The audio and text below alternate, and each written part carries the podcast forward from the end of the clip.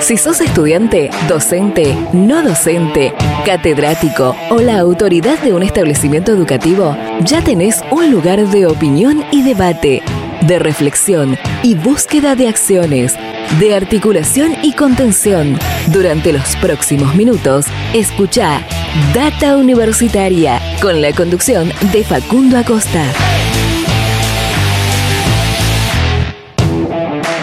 Bienvenidos y bienvenidas una vez más a este espacio dedicado a la comunidad que le da vida a las universidades. ¿Qué tal? ¿Cómo les va? Mi nombre es Facundo y los voy a estar acompañando como siempre durante la próxima hora. Estamos arrancando un nuevo programa de esto que llamamos Data Universitaria Radio, este espacio donde buscamos informarte de todo lo que pasa y va a pasar en el mundo universitario. Así es, arrancamos este decimoquinto programa del año 2021. Como siempre, cada vez que arrancamos, agradecerles a todas las emisoras, a todas las radios de todo el país que nos permiten llegar con este ciclo radial a todos los rincones de la República Argentina y por supuesto, invitarlos a que nos sigan en nuestras redes sociales, en Facebook, en Instagram, arroba data universitaria, en Twitter, arroba DT universitaria, suscribirse a nuestros canales de Facebook, eh, de, perdón, de YouTube y de Spotify, donde vamos compartiendo semana a semana también los programas de radio y por supuesto toda la semana nos encuentran y, y nos pueden leer en www.datauniversitaria.com.ar con toda la información de lo que pasa en el mundo universitario. Hoy un programa bastante variado, bastante federal también, porque eh, vamos a estar en, diferentes puntos del país, bastante variado porque eh, por un lado vamos a estar hablando de un proyecto que se aprobó en la, Universidad del Chaco Austral eh, sobre el agregado de valor a la producción lechera del Chaco mediante transferencia tecnológica. También vamos a estar hablando con el secretario de Ciencia y Técnica de la Universidad de Entre Ríos sobre este proyecto aprobado en el marco del programa PROSER del Ministerio de Desarrollo Productivo de la Nación para crear un centro universitario PYME. También vamos a estar hablando del deporte universitario, de, una, de la posibilidad de crear un proyecto de ley para eh, la doble carrera. En un rato nada más te voy a estar contando algunos detalles. Y también vamos a estar hablando del COVID, en este caso de los hisopados y de cuándo es necesario hacerse un hisopado. Nos va a estar explicando una bioquímica y docente de la Universidad de La Plata. Todo esto en este decimoquinto programa de Data Universitaria Radio que antes, antes de comenzar del todo voy a contarte algunas noticias que puedes encontrar en datauniversitaria.com.ar. Data Universitaria Información, comentarios, entrevistas, investigaciones, todo lo que te interesa saber del mundo universitario. Las 24 horas del día y en el momento que quieras. Visítanos en datauniversitaria.com.ar. Paso ahora sí a contarte algunas noticias que podés encontrar en nuestro sitio web datauniversitaria.com.ar, pero antes saludar por supuesto a la Universidad Nacional de Entre Ríos, que te comentaba recién que íbamos a tener una comunicación, que esta semana cumplió 48 años de su fundación. Por supuesto un gran saludo a toda su comunidad universitaria, a su rector Andrés Abela y a toda la gente que trabaja eh, en docentes, no docentes, estudiantes, graduados de la Universidad Nacional de Entre Ríos, la UNER. Eh, recordar dentro de las noticias que eh, todavía hay tiempo para inscribirse a las becas Progresar.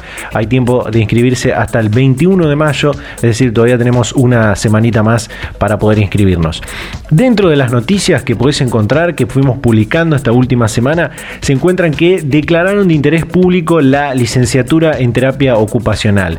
El Ministerio de Educación de la Nación publicó en el boletín oficial la resolución número 1485-2021 tras el acuerdo del plenario, del último plenario del Consejo de Universidades para incorporar al artículo 43 de la Ley de Educación Superior este título de grado universitario, que tiene, por supuesto, una gran relevancia para la salud, la seguridad y los derechos de las personas, tal como lo establece dicho artículo de la ley. En esta nota compartimos la opinión de la docente y directora de la licenciatura en terapia ocupacional de la Universidad del Gran Rosario, Candela Sánchez, así que los invitamos a que vayan a leerla. Reporte Federal COVID-19, el noticiero colaborativo donde participan más de 30 radios universitarias. Aprovechando la importante expansión de las casas de altos estudios universitarios y los medios de comunicación que éstas tienen, la Asociación de Radiodifusoras Universitarias, ARUNA, del Consejo Interuniversitario, impulsa la creación y puesta en función de un noticiero colaborativo donde participan con informes de cada región más de 30 radios de las universidades públicas de todo el país.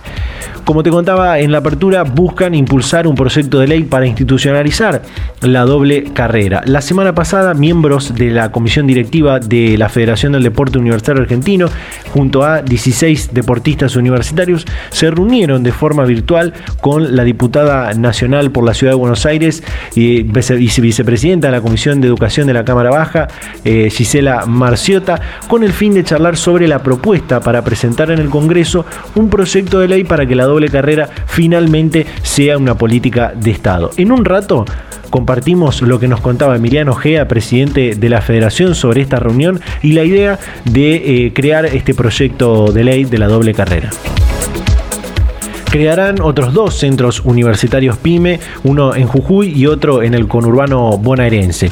Aprobaron la creación de dos centros universitarios PYME para los que se hará una inversión de casi 10 millones de pesos, eh, uno en la Universidad Nacional de Jujuy y el otro en la Universidad Nacional de Burlingame. En el caso de Jujuy, la creación del centro universitario PYME brindará servicios a las empresas juqueñas de las cadenas de valor agroindustrial, turística y minera vinculada al litio. En Será la asistencia tanto de las cadenas de valor en las que la universidad ya está inserta, como lo son alimentos y petróleo y gas, como la ampliación de actividades y sectores estratégicos para la reactivación económica y productiva de empresas locales y regionales. Importantísima noticia del sistema universitario y del sistema productivo. Eh, la Universidad Nacional del Litoral vuelve al territorio lanzando 46 nuevos proyectos de extensión, enmarcados en diferentes programas de extensión cada uno de estos proyectos se vincula con diferentes organizaciones sociales y gubernamentales con el objetivo de socializar el conocimiento y realizar acciones transformadoras. En particular, estas 46 nuevas iniciativas abarcan temas vinculados con la educación, la salud, el territorio, la producción, la ciencia, los derechos, entre otros.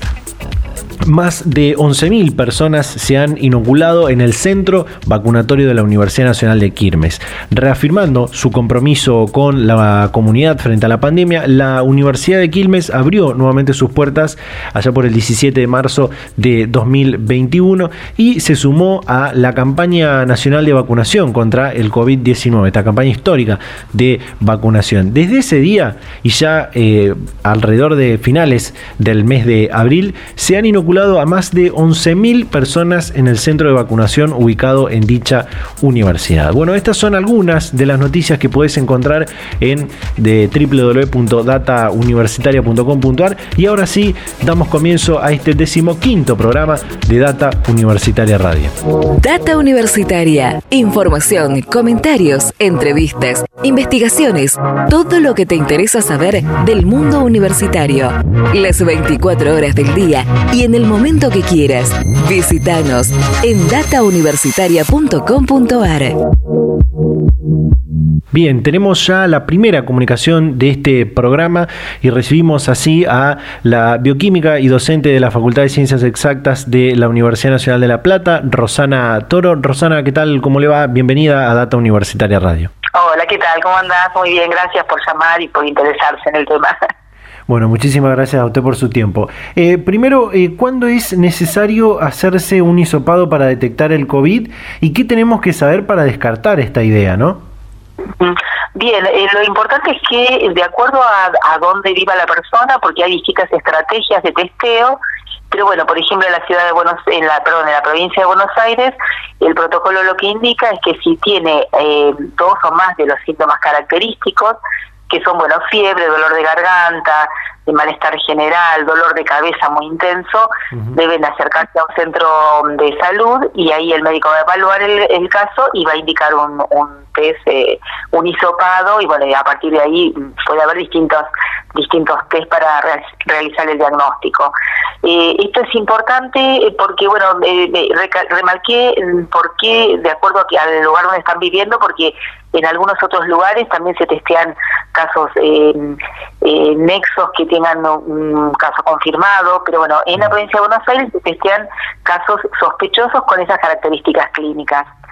Em, y, por qué marco esto de eh, cuando hay una persona que tiene un contacto con un caso ya confirmado? Bueno, eh, lo que dice el protocolo es si una persona ha estado en contacto con alguien en las 48, eh, 42 horas, perdón, 48 horas anteriores y esa persona presenta un caso positivo, el contacto lo que debe hacer es aislarse durante 10 o 14 días. Entonces, ahí a veces hay mucha ansiedad y, la gente quiere salir a pedir que lo hisopen y, si lo hisopen y da negativo parece que se quedan tranquilos, pero en realidad em, lo importante en ese caso es el aislamiento, porque la, la infección puede desarrollarse en los próximos 10 días, entonces si uno inmediatamente se hace un testeo, eh, puede dar un negativo, es un falso negativo, porque a lo mejor a los 3, 4 días comienza con síntomas y hemos perdido la oportunidad de, aislarnos y evitar la transmisión.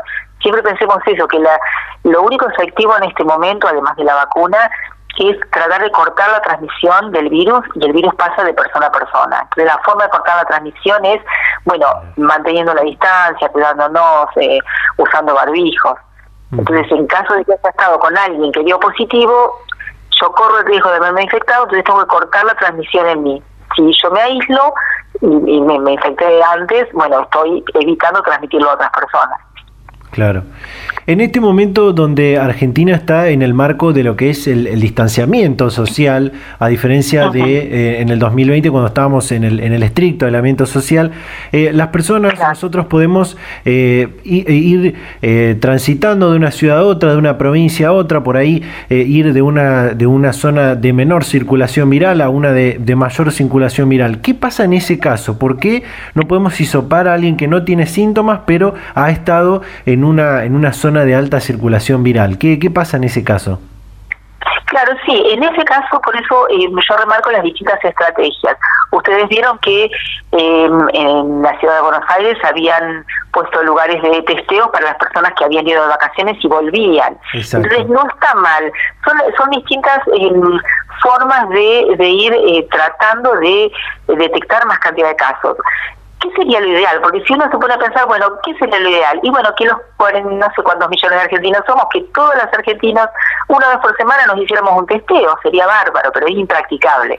Entonces, de acuerdo a la cantidad de casos, uno dice, bueno, en este momento testeo solo los las personas que tienen síntomas, porque es mi capacidad de, diagnóstico y de esa manera voy aislando, pero en un momento hay que pensar en, en abrir un poco el panorama para decir, bueno, no solo los que vienen con mucha sintomatología al hospital, sino que voy a buscar casos. Por ejemplo, esto que vos decís, bueno, no estaría mal que alguien que fue a otro lugar y volvió a su lugar de origen se pueda testear, pero digo, estos son siempre hay que seguir los protocolos del lugar donde se vive, para, porque si no estaremos continuamente yendo a testearnos y lo que es importante ahora es, bueno, utilizar los, los insumos de, diagnóstico y de, em, atención a, a las personas, utilizarlos en forma razonable y con el con la mayor con el mayor beneficio pero está bien lo que planteas, porque bueno, yo te puedo decir, mira, en este momento yo trabajo en el hospital, en un hospital y además estoy en la facultad donde hacemos diagnósticos por PCR y bueno, nosotros solamente admitimos muestras de personas con sintomatología. ¿Por qué? Bueno, porque fue armado de esa manera pero hay otros lugares, centros de testeos, o hay lugares, el año pasado y este año todavía eh, también hay algunos operativos detectar que se denominan, ¿se acuerdan que era, bueno, se iba barrio por barrio y se iba a los barrios a, buscar personas que tal vez tienen una sintomatología menor, que dicen, sí, ayer me dolía un poco el cuerpo, me dolía un poco la garganta, pero pero voy a esperar, y a lo mejor en ese voy a esperar se retrasa. Entonces, a veces eh, el ir a buscar a los lugares también es una estrategia que es muy buena. Eso, bueno, depende, ya te digo, de, de que, que se mm, decida en cada lugar. Claro. Y, esto, esto de, la, de los testeos masivos abrió la puerta a, aquella aprobación de la ANMAT de, poder vender test rápidos en, en las farmacias, algo que usted ha advertido recientemente, el tema de los test rápidos que uno puede conseguir, como le digo, en una farmacia. ¿Por qué esto no ayuda en prácticamente nada al control de la, de la pandemia? ¿Cuáles son los riesgos de esta práctica? ¿Y, qué es lo que se propone en función de esto, de los test rápidos, no? Claro, en realidad la resolución de la ANMAT salió con la indicación de eh, venta, la aprobación de venta de en farmacias, pero dice para uso profesional. Entonces realmente es, extraño porque ningún profesional bioquímico que es el que realiza el análisis va a ir a, una farmacia para entonces, eh, habría que pensar cuál fue el objetivo. Eh, también, bueno, mucha gente me dice, bueno, pero si yo quiero me puedo ir a isopar y, y entonces tal vez eh, ahí entra en conflicto la importancia que tiene el diagnóstico en este momento. Entonces, eh, ¿qué puede pasar? Bueno, puede pasar que una persona vaya a comprar el test a la farmacia, se lo lleve a su casa, y lo realice en forma que tal vez no es tan biosegura, es decir, ustedes vieron cuando alguien va a un centro de testeo y, le realizan la toma de muestras, el hisopado, la persona está vestida con un camisolín, con barbijo, con, con una máscara. Entonces, bueno, eh, corremos riesgo que no se tengan estos cuidados y bueno, y que, pueda infectar a otras personas al, al hacer la toma de muestra.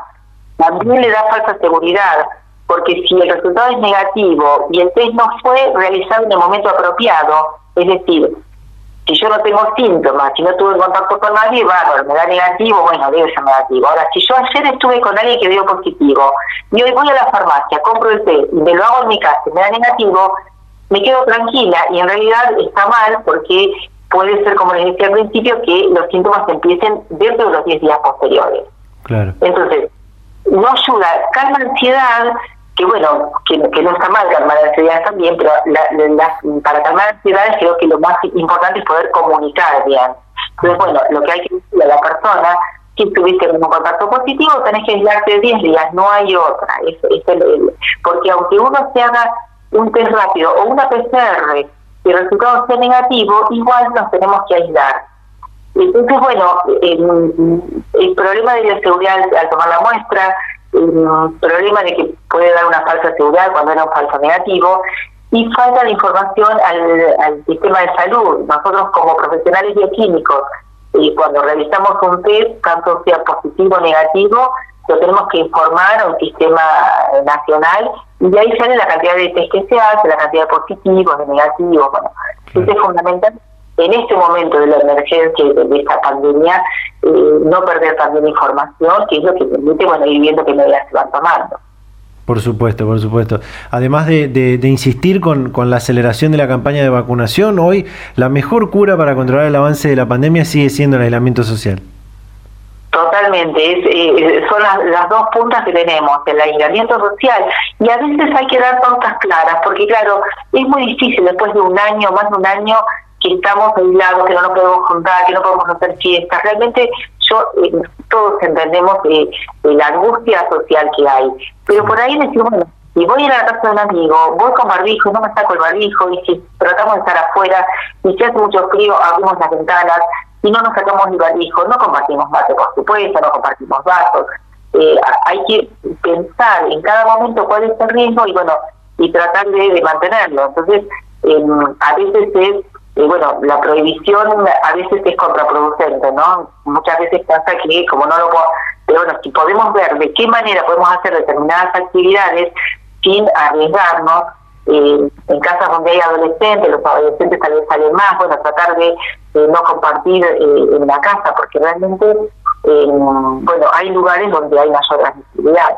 En este momento bajado un poco los casos, y bueno, esto nos puede dar una tranquilidad, pero no quiere decir que relajemos los cuidados. Totalmente. Perfecto. Bueno, Rosana, realmente muchísimas gracias por arrojar un poco de luz a este a este tema que, como usted decía, parece que ha pasado un año y medio, casi un año y medio, de, un poco más de un año de esta situación y todavía hay cosas que, que no quedan claras. Así que muchísimas gracias por, por su tiempo. Bueno, Bárbara, gracias. Y sí, hay que seguir informándose porque también la información es muy dinámica y va cambiando todos los días. Así que, Bárbara, muchas gracias.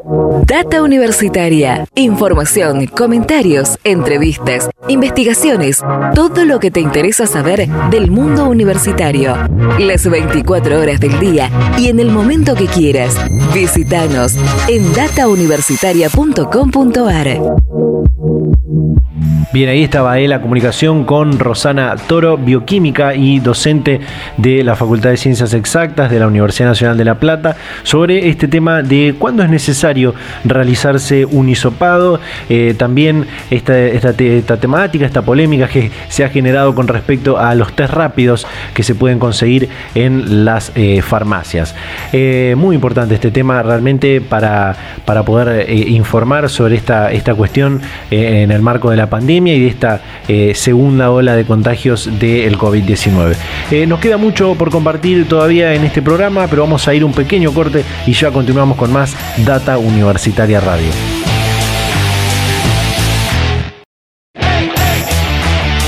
Volvemos con más Data Universitaria Radio en este decimoquinto programa del año 2021, en esta nuestra segunda temporada al aire con este ciclo radial con toda la información del mundo universitario. Eh, como te decía al principio, vamos a estar hablando con eh, la Universidad Nacional del Chaco Austral, en, este caso con la investigadora, la doctora Mara Romero, sobre este proyecto eh, que tiene que ver con la producción lechera del Chaco. Así que le damos la bienvenida a la doctora Mara Romero a Data Universitaria Radio. ¿Qué tal? ¿Cómo le va? Hola, buenas tardes. Un gusto poder charlar con ustedes. Bueno, un equipo de la UNCAUS, el cual usted dirige, recibirá financiamiento del gobierno nacional para este proyecto de agregado de valor a la producción lechera subtropical en cuenca marginal de la provincia del Chaco mediante transferencia tecnológica. ¿De qué se trata esto? ¿Qué, qué nos puede contar? Así es, como vos decís, el año pasado se presentó eh, un proyecto ah, en el Ministerio de Desarrollo Productivo de la Nación, en la Subsecretaría de Economía del Conocimiento, en donde se encuentra el programa Soluciona, la activación de la economía del conocimiento, a través del cual lo que se busca en este caso es impulsar eh, la producción de la cuenca lechera bubalina en la provincia del Chaco. Este proyecto fue presentado eh, a una convocatoria nacional y eh, fue presentado por un monto eh, aproximado de 12 millones de pesos, siendo que después de su evaluación y aprobación hubo un recorte en el presupuesto y bueno, en definitiva fue aprobado por un monto de 7 millones, los que nos va a permitir instalar una planta de producción de, en este caso, queso a partir de leche de búfala. Eh, cuéntenos los detalles sobre esta, esta propuesta eh, que me parece muy interesante del diseño y desarrollo de subproductos derivados de, como decía, de la leche de búfala, bueno, entre otras, pero, pero de esta en particular. Así es. Así es. La leche bubalina presenta un potencial de crecimiento extraordinario en la región y eh, no es destinada, en este caso, a la producción de leche, la, la búfala, digamos eh, más que eh, extendiente a la producción de carne.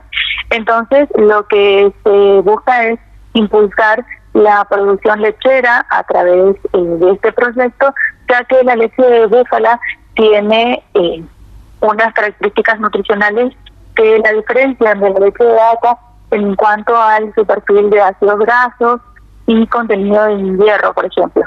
Entonces brindaría un producto de características diferenciadas con el agregado de que, eh, bueno, eh, busca eh, trabajar con los productores para obtener un producto de características homogéneas en el tiempo, digamos.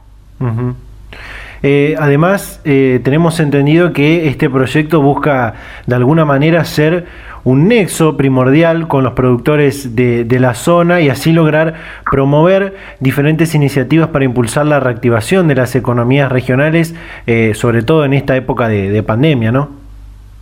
Así es. Lo que se busca es, eh, como te dije anteriormente, realizar una transferencia tecnológica a través del desarrollo de productos lácteos con características innovadoras y además se busca brindar a los productores protocolos y buenas prácticas de elaboración, por lo que se pretende diseñar manuales de, procedimientos tanto para el manejo en el tambo como el manejo después eh, para el cuidado y control de los productos.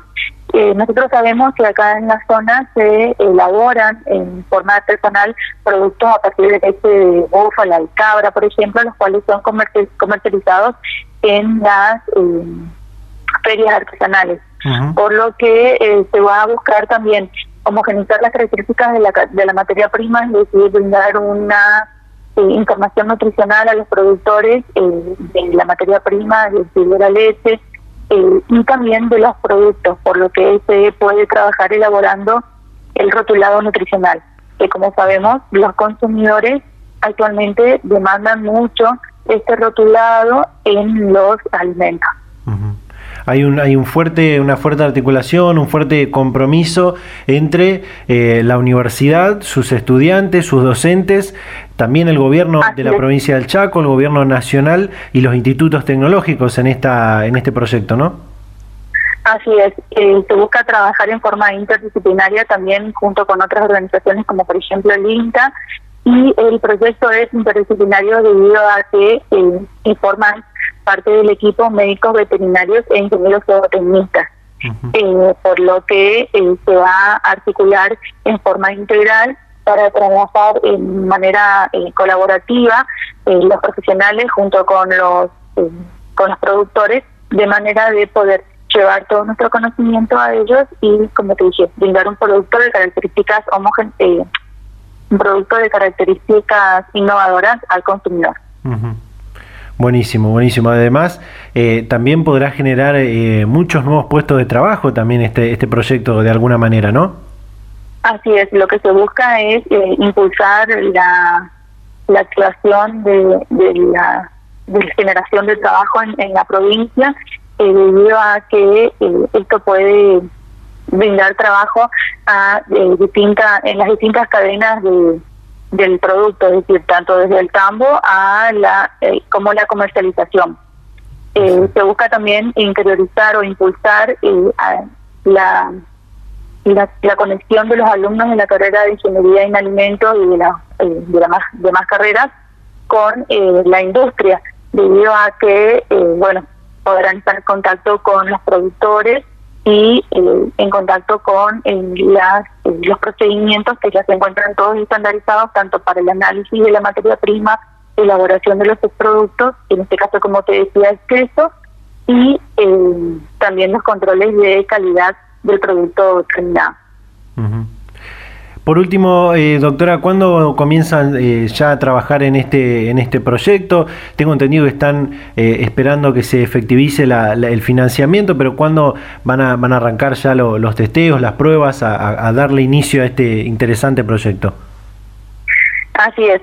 nosotros recibimos la comunicación por parte de personas de la, del Ministerio, de la Secretaría, informándonos eh, acerca de que la resolución estaba eh, a la espera de, su efectivización, pero que el proyecto había sido otorgado de manera de que podamos ya comenzar a evaluar los proveedores, eh, los materiales que debemos adquirir, así como también trabajar en los seguros y demás que son necesarios para la ejecución del proyecto. Entonces, una vez que nos notifiquen de en forma, digamos, formal de, la, de la otorgación del proyecto y del subsidio, eh, comenzaremos con la ejecución. Nosotros estimamos que para el mes de junio, fin de junio, ojalá sea antes, eh, ya será efectiva la, la información y por lo tanto comenzaremos con eh, lo que es la puesta en marcha del proyecto. Esperemos que así sea. Eh, doctora, muchísimas gracias por eh, su tiempo y la predisposición para charlar este momento con nosotros y contarnos de este eh, interesantísimo proyecto. Muchísimas gracias. Muchas, muchas gracias a ustedes por comunicarse conmigo y tenernos en cuenta para transmitir a la comunidad todas estas cosas que están siendo nuevas en la universidad y que han tenido un gran impulso a partir del año pasado de la gestión del rector Westman y también del, eh, del eh, en este caso, secretario de Cooperación, eh, Néstor Nuevamente, muchísimas gracias. A ustedes. Data Universitaria. Información, comentarios, entrevistas, investigaciones. Todo lo que te interesa saber del mundo universitario. Las 24 horas del día y en el momento que quieras. Visítanos en datauniversitaria.com.ar. thank you. Bien, ahí está la doctora Mara Romero de la Universidad Nacional del Chaco Austral con este proyecto que tiene que ver con eh, el sistema productivo del Chaco y la producción lechera. También eh, vinculando el sistema productivo con el sistema universitario, eh, la Universidad Nacional de Entre Ríos recibirá financiamiento para crear un centro universitario PYME, como hablábamos al principio, y para eso está para hablar con nosotros el secretario de Ciencia y Técnica de la Universidad de Entre Ríos, Gabriel Gentiletti, al que le damos la bienvenida a Data Universitaria Radio. ¿Qué tal, Gabriel? ¿Cómo le va? Hola, ¿qué tal? Eh, muy bien, muy bien, aquí gusto hablar con ustedes. Bueno, en el marco del programa de competitividad de economías regionales del Ministerio de Desarrollo Productivo de la Nación, la UNER será financiada para brindar apoyo justamente a, las pymes. Eh, contanos algunos detalles de este proyecto, del financiamiento. Bueno, eh, como bien mencionaste, en esta convocatoria que se lanzó el año pasado, formulamos junto a otras universidades, en este caso en Río, también la UAD hizo su, propuesta, formulamos proyectos que en esta, digamos, constituyen estos centros universitarios de apoyo a las pymes, que están basados en, nuestras unidades de vinculación tecnológica, y el, tanto el programa como nuestro proyecto entonces apuntó a dimensiones. Una, a fortalecer nuestra capacidad de vinculación, a la, articulación, a tener acciones concretas de asistencia a este sector productivo y a las pequeñas empresas, a las MIPIMES como, como se denomina. Y en el marco de eso, el programa prevé consultorías, para lo cual contamos con financiamiento del Ministerio de Producción, que fue lo que se, eh, eh, hace un par de semanas se confirmó la adjudicación de estos proyectos y y, la, el compromiso del financiamiento, que ahora estamos en el marco de la firma de los convenios, eh, con lo cual vamos, por un lado, poder fortalecer nuestras propias capacidades y por otro, darle un servicio. En el marco de un proyecto que tiene una, una duración de 12 meses, una vez que firmemos el convenio, de, darle una asistencia completa a, una, a un grupo de empresas que vamos a estar seleccionando en el marco de la convocatoria que vamos a realizar y que entendamos que se pueden beneficiar eh, que son del objeto de, justamente del programa, eh, son esa asistencia de, de consultorías que, vamos a estar contratando especialistas eh, que puedan ayudarnos en, las distintas eh, cadenas de valor que, que hemos establecido. Eh, con este programa Procer, como decís, van a buscar acompañar y fortalecer las acciones vinculadas a la transformación digital de las, de las pymes o de las MIPYMES, como decías. Y tengo entendido que también la capacitación en lo que son las buenas prácticas de manufactura y normas de seguridad alimentaria en empresas dedicadas a la producción de alimentos balanceados en la provincia de Entre Ríos, ¿no? ¿Qué, qué nos puedes contar?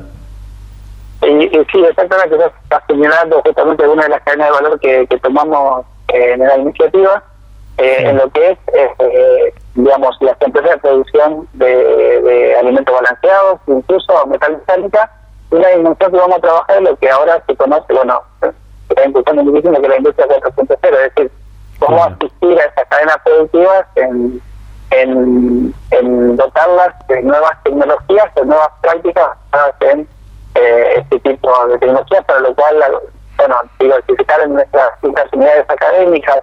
En particular, en este sector tenemos lo que es la carrera de mecatrónica eh, en la Facultad de Ciencias de Alimentación con sede en Concordia, que además tiene, pues, también por el Ministerio de Producción, eh, un, estamos implementando, digamos, la constitución de un, de un laboratorio de prototipado justamente en Industria 4.0 para el sector agroalimentario.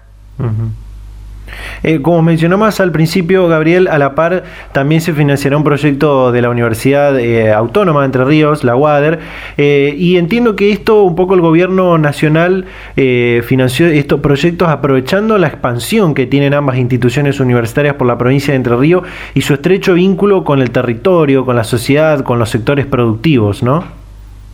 Sí, tal cual, en el marco de esa fidelización, digamos, de, de las inversiones bueno, en este caso el Ministerio de Producción, y Water, eh, desconozco los detalles del proyecto, pero por lo que los colegas estuvieron informando y estuvimos viendo, se van a enfocar en, eh, en el sector del turismo.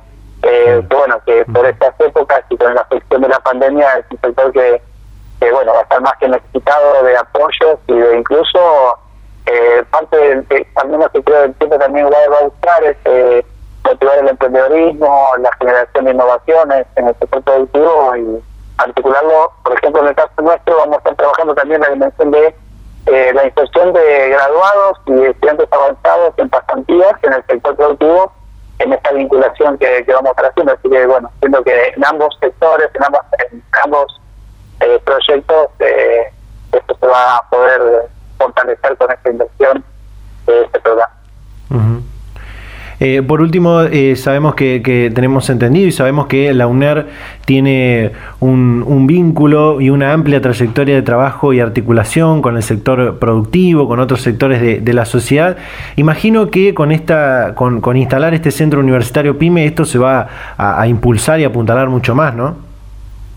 Sí, eh, y te complemento con lo que me decías recién, justamente, ambas instituciones cubrimos bastante importantemente territorialmente a, Entre Ríos porque tenemos sede distribuida por distintas ciudades de la provincia.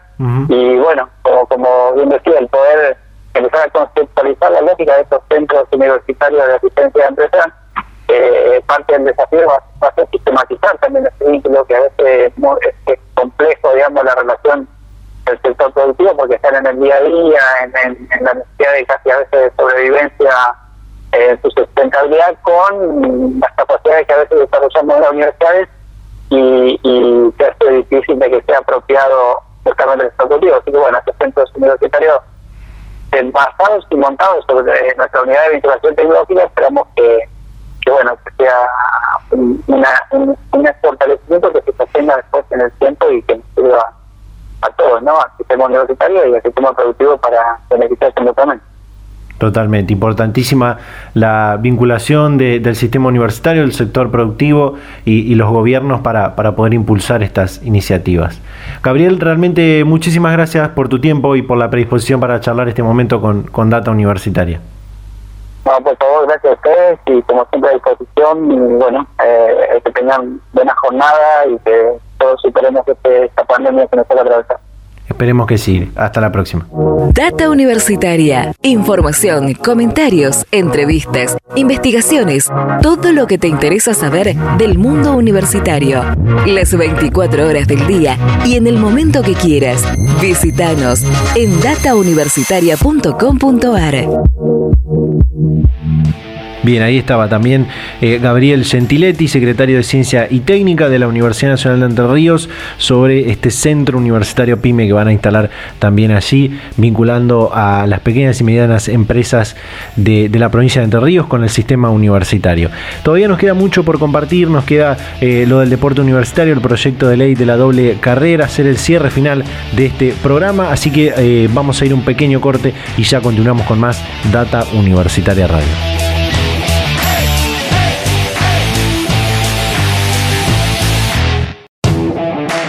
Volvemos con más Data Universitaria Radio. Ya estamos encaminados al final de este programa, de este decimoquinto programa del año 2021, nuestra, nuestra segunda temporada de Data Universitaria Radio. Como te contaba al principio, dentro de las noticias y dentro de las comunicaciones que íbamos a tener en este programa, eh, tiene que ver lo, que tiene que ver con el deporte universitario. Este proyecto, este programa, mejor dicho, que es la doble carrera, que es impulsado eh, por eh, la FISU, la Federación Internacional del Deporte Universitario, traído a la Argentina por la Federación del Deporte Universitario Argentino, eh, que el año pasado han lanzado el relevamiento para conocer la situación educativa y académica de los deportistas de toda la República Argentina, donde han conseguido que muchos se puedan inscribir a la universidad en este año 2021. También han conseguido, por supuesto, que muchas universidades se vayan adhiriendo a, a este programa eh, y ahora están en el marco de conseguir eh, escribir eh, y presentar un proyecto de ley para, presentarlo en el Congreso Nacional, para que se pueda institucionalizar a nivel nacional, valga la redundancia, este programa doble carrera para poder eh, estudiar y hacer deporte, hacer deporte y estudiar, que es la, finalidad de la Federación del Deporte Universitario Argentino con este programa. Eh, por eso, como te contaba, habían tenido una reunión la semana pasada con eh, una diputada nacional por la ciudad de Buenos Aires, la diputada Gisela Marciota, quien también es vicepresidenta de la, eh, la, Comisión de Educación de la Cámara Baja del Congreso Nacional, y el presidente de FEDUA, Emiliano Gea, nos comunicamos con él esta semana previo al programa y eh, nos contaba todos los detalles sobre esta reunión. Muy importante, ojalá que se pueda dar este proyecto de ley, así que los dejamos, les compartimos esta comunicación que hicimos con el presidente de la Federación del Deporte Universal Argentino, Emiliano Ojea. Bueno, el, la verdad que, va creciendo eh, paso a paso. Este año eh, logramos inscribir 250 nuevos eh, deportistas el sistema universitario. Justamente uno ayer este, clasificó a, los Juegos Olímpicos a Tokio, chicos de boxeo. Eh, y bueno, va tomando cada vez mayor valor por parte de las autoridades eh, municipales, provinciales, nacionales, universitarias, deportivas. Y en ese camino, la semana pasada hicimos una reunión con la diputada nacional Gisela Marciota, del Frente de Todos, que ella aparte es la vicepresidenta de la Comisión de Educación de la Cámara de Diputados, junto a varios y varias estudiantes deportistas de todo el país y de distintos deportes, donde contaron sus realidades, ¿no? Cómo transitan esto de poder llevar la doble carrera, eh, algunos con sus eh, aciertos y sus beneficios otros con sus imposibilidades que, le dio esta, doble carrera porque no había no estaba como política de Estado. Y a raíz de eso, la, diputada nacional Gisela Marciota nos propuso crear un proyecto de ley para la doble carrera, para que la doble carrera sea un programa y una política de Estado. Y eh, hoy, esos jóvenes que tienen entre, no sé, 15, 16, 17, 18 años, vean un proyecto de vida en este programa que sería la doble carrera. Eh, si bien entendemos que, el proyecto de ley está en proceso de, ser escrito y, de concretarse para ingresarlo en, diputados, como decías, eh, ¿cuáles son los puntos clave que tanto como, como los deportistas remarcaron a la hora de, conformar esta, esta ley y que no, no se pueden olvidar? ¿no? Mira, los puntos claves son, Argentina tiene un sistema universitario federal de calidad público y gratuito. La gratuidad universitaria es una característica única en el mundo de los países de los sistemas universitarios. Eso se da desde que el año 49 el entonces presidente Perón lo decretó y se hizo ley en el año 2013. Eh, entonces, esa, esa proyección, que aparte que durante los años 2013 y 2015 se hayan abierto universidades en cada centro urbano de la provincia de Buenos Aires y de todo el país, en cada centro urbano de las distintas provincias eh, tengan una universidad o tengan una extensión de la universidad, permiten hoy eh, proyectar el ingreso al sistema universitario de otra manera que por ahí no hace, hace, no sé, hace 25 años, por decirlo de alguna manera. El sistema universitario hoy tiene, una pata con FEDUA y con cada área de deportes de organización del deporte, que antes no la tenía. Entonces estamos mucho más preparados para vincularnos con el sistema deportivo y con la vida de un deportista en su carrera deportiva, vincularla con la académica. Hay mayor voluntad política, ya hay experiencias de universidades que lo han elegido por, el Consejo Superior y todo eso son todos pros que al momento de tomar la decisión de crear una política de Estado decimos que casi que no requiere tanto presupuesto, sino que requiere decisión política, voluntad y gestión. Eh, las contras eh, no son muchas en el sistema argentino. Eh, tal vez eh, lo que nos permitiría una ley sería la posibilidad de que hoy no tenemos de tener tutores fijos que hagan este acompañamiento, de pensar en una beca para la compra de apuntes para el transporte.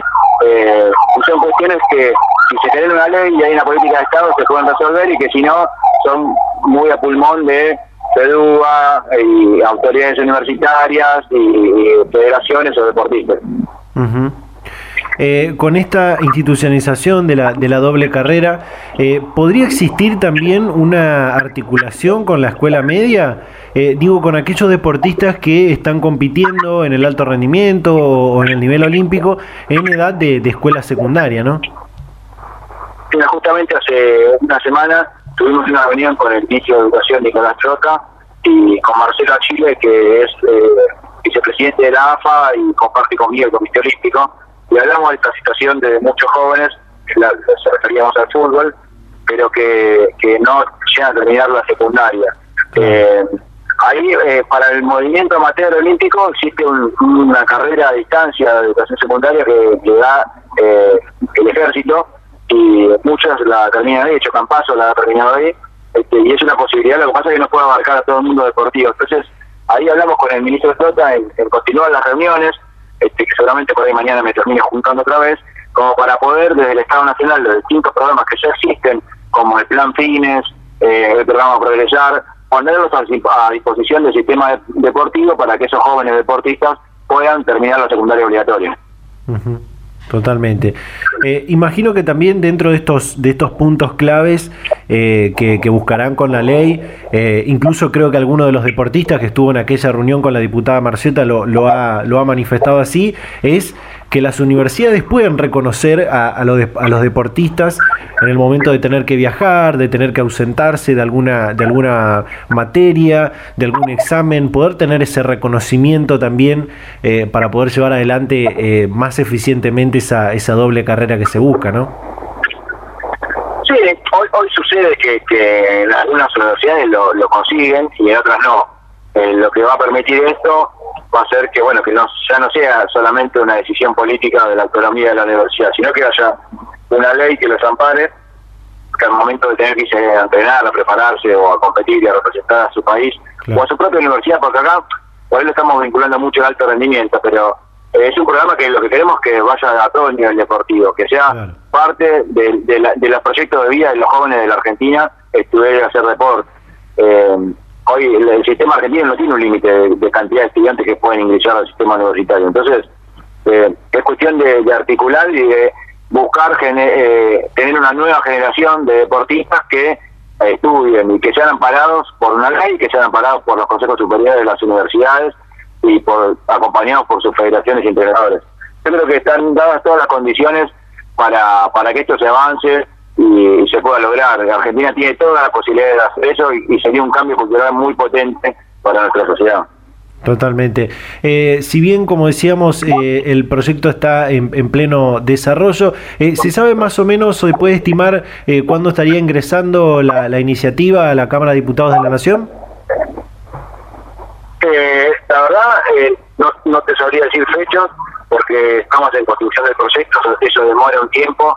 Sí. Eh, hay que generar, es la primera vez que nosotros somos parte de un proceso armado de una ley, así que yo desconozco un poco eh, los tiempos legislativos como, como son. Estamos ahora eh, en reuniones con, con el equipo de, la diputada nacional y seguramente tenemos que tener muchísimas reuniones para poder llegar también con el Ministerio de Educación y por ahí con la gente de deporte también. No, es un día para mañana, pero ya con la decisión política y, y los equipos avanzando es un gran paso. Esperemos que también pueda sumar eh, voluntades de, de, otras bancadas y, y de otros legisladores de, del interior del país también, ¿no? Yo creo que sí, yo creo que es un tema que, que lo van a tomar este, provincias, municipios y, a través de, ellos y ellos, este, senadores y diputados de, las distintas provincias, que no, es como el ENAR. ¿Quién se puede poner al financiamiento de los deportistas de rendimiento? Bueno, sí, bueno, hubo un gobierno que se opuso, ¿no? Porque la, mediante un decreto, sacó el 1% del financiamiento. Pero cuando fue el momento de votar, todos estuvieron a favor. Creo que acá eh, va en el mismo sentido. Es una ley que favorece que, nadie se pueda poner, que no va a requerir una, inyección al presupuesto exorbitante del PBI, este, sino que es un plus, un valor agregado a, la construcción de ciudadanía y la construcción de país, de un modelo de país distinto. Data Universitaria. Información, comentarios, entrevistas, investigaciones, todo lo que te interesa saber del mundo universitario. Las 24 horas del día y en el momento que quieras. Visítanos en datauniversitaria.com.ar. Bien, ahí estaba eh, la comunicación que hicimos previo a este programa, que estamos compartiendo con todas y todos ustedes, eh, lo que nos decía Emiliano Ojea, presidente de la Federación del Deporte Universitario Argentino, la, FEDUA, sobre este, esta, posibilidad de crear un proyecto de ley eh, para institucionalizar el programa doble carrera que están impulsando con el objetivo de que muchísimos más deportistas puedan ingresar eh, permanecer y egresar del sistema universitario argentino.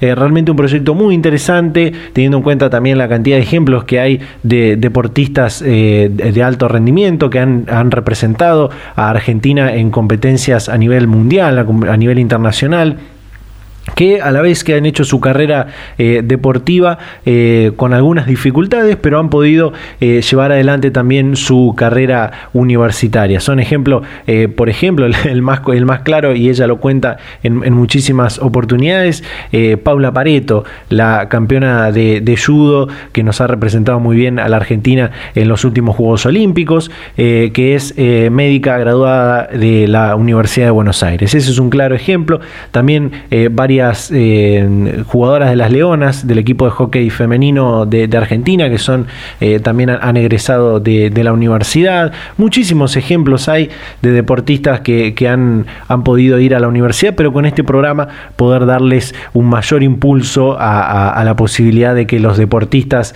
eh, que nos representan a nivel nacional e internacional a la Argentina puedan ingresar, permanecer y egresar del sistema universitario, como también poder completar lo que es la, educación básica, la educación obligatoria, la escuela secundaria, eh, como hablábamos con, con Emiliano donde eh, muchos, eh, muchos jóvenes, muchas jóvenes se ven obligados a, tener que decidir entre ir a la escuela, eh, ir a la universidad o continuar su carrera deportiva.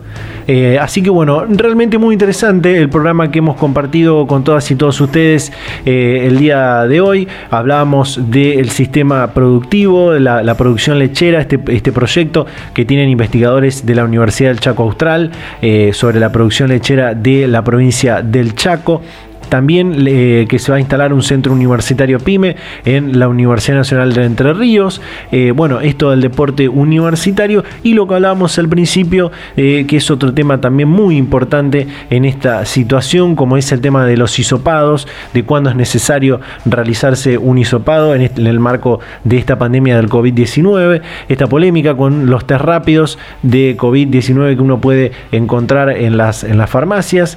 Eh, realmente muy interesante eh, por supuesto, lo que hablábamos con Rosana de que hoy eh, la, el mejor, la mejor herramienta para eh, controlar la pandemia, para evitar los contagios, es aislarse, estar, tratar de moverse lo menos posible de cumplir con las medidas eh, que, nos impone el gobierno, que, decreta el gobierno, eh, seguir respetando las nuevas normas de convivencia, como es usar bien el barbijo, eh, higienizarse constantemente las manos, no llevarse las manos a la cara también cuando estamos en la calle y, por supuesto, mantener el distanciamiento social mientras estemos en la calle. Así que eso es lo que nos toca, esperemos como, como todos, estamos esperando que esta situación calme en algún Ojalá que pueda también avanzar eh, la campaña de vacunación eh, en toda la República Argentina, que pueda haber más vacunas, que pueda haber mucha más gente vacunada eh, cuando, cuando llegue la situación más crítica en, en lo que va a ser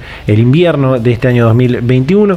Esperamos que haya también muchos más vacunados para, esa, para ese momento y por supuesto eh, remarcar e insistir con esto que hay que seguir cuidándonos, seguir manteniendo eh, la distancia por, algunos, algunos meses más, algún tiempo más, eh, para así en algún momento volver, no vamos a volver a lo que era la antigua normalidad, pero de alguna manera recuperar algunas cositas que teníamos antes de la pandemia. Así que, bueno, llegamos al final de esta manera de este programa. Muchísimas gracias a todas las radios de todo el país que nos permiten semana a semana llegar a la comunión universitaria de toda la Argentina con este ciclo radial. A todas y a todos ustedes que están ahí del otro lado escuchando este programa, invitarlos a que nos sigan en las redes sociales, en Facebook, en Instagram, arroba data universitaria, en Twitter, arroba DT universitaria, suscribirse a nuestros canales de Spotify y YouTube donde pueden revivir todos los programas de radio, la temporada 2020 también, ver algunos contenidos complementarios que tenemos en esos canales y por supuesto leernos toda la semana en nuestro sitio web datauniversitaria.com.ar. Así que así, de esta manera, nos despedimos y nos vamos a reencontrar a esta misma hora y en este mismo dial la próxima semana. Chau, chau.